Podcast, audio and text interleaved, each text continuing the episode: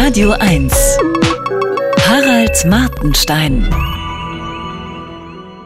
Ich glaube, bei mir hat das Denken erst mit etwa 20 eingesetzt. Vorher bin ich einfach den Meinungsführern in meiner Umgebung gefolgt. In unserer Schulklasse gab es nur einen Rechten, äh, den wir unter uns den Nazi nannten. Er war der Jungen Union. Der Rest war mehr oder weniger links. Die SPD galt schon als rechte Partei. Einige hielten sich bedeckt und sagten gar nichts. Wäre ich bei umgekehrten Mehrheitsverhältnissen um mich herum mit 16, 17 ein CDU-Nazi gewesen? Ah, das ist ziemlich wahrscheinlich. Allerdings nicht nur bei mir, auch bei vielen anderen.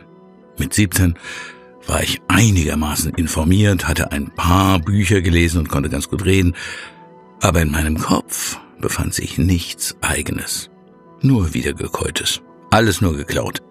Ich behaupte natürlich nicht, dass es bei jedem 17-Jährigen so ist. Ich habe die meisten Erinnerungen von damals weggeworfen, überhaupt fast alles vergessen, weil dieser 17-Jährige mir irgendwann peinlich gewesen ist.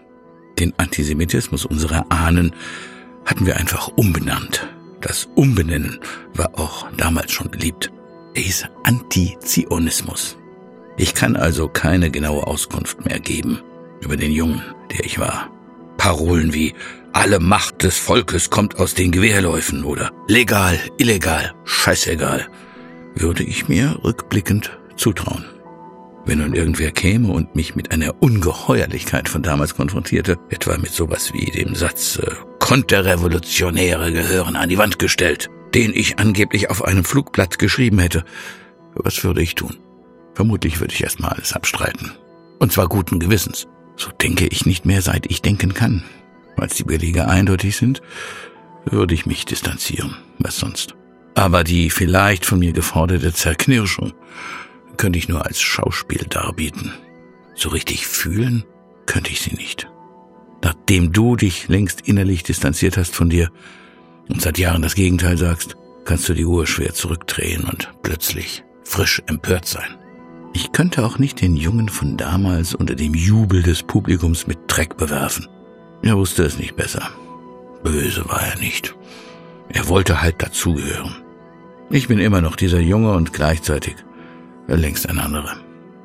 Im Laufe des Lebens verschwindet manchmal ein Ich und wird zur Erinnerung an dieses frühere Ich.